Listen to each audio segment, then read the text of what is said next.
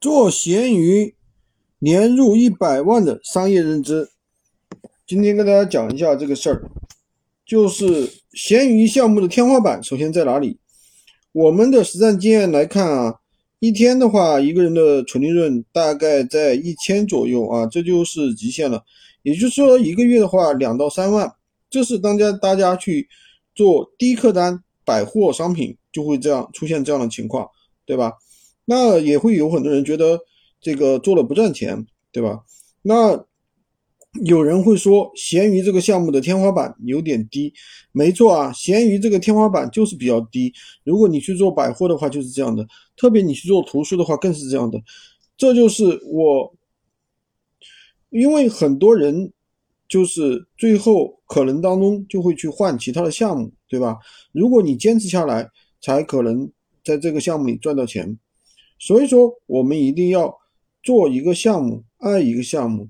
正是因为这个项目相对来说比较繁琐，所以才会会让很多大佬和商业资本他根本不屑进场。让我们这样电商小白一个月也可以赚个几万块钱。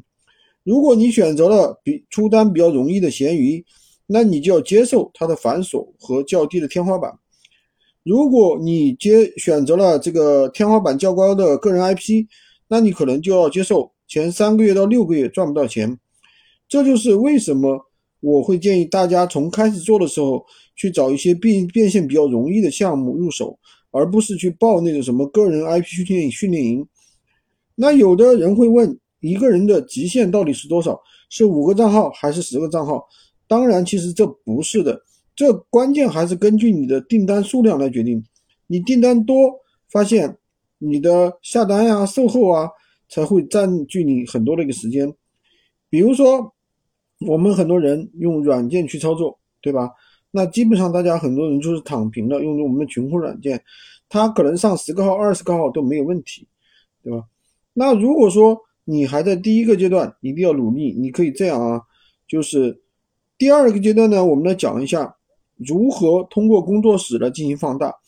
这个视频，这个音频就跟大家讲这么多。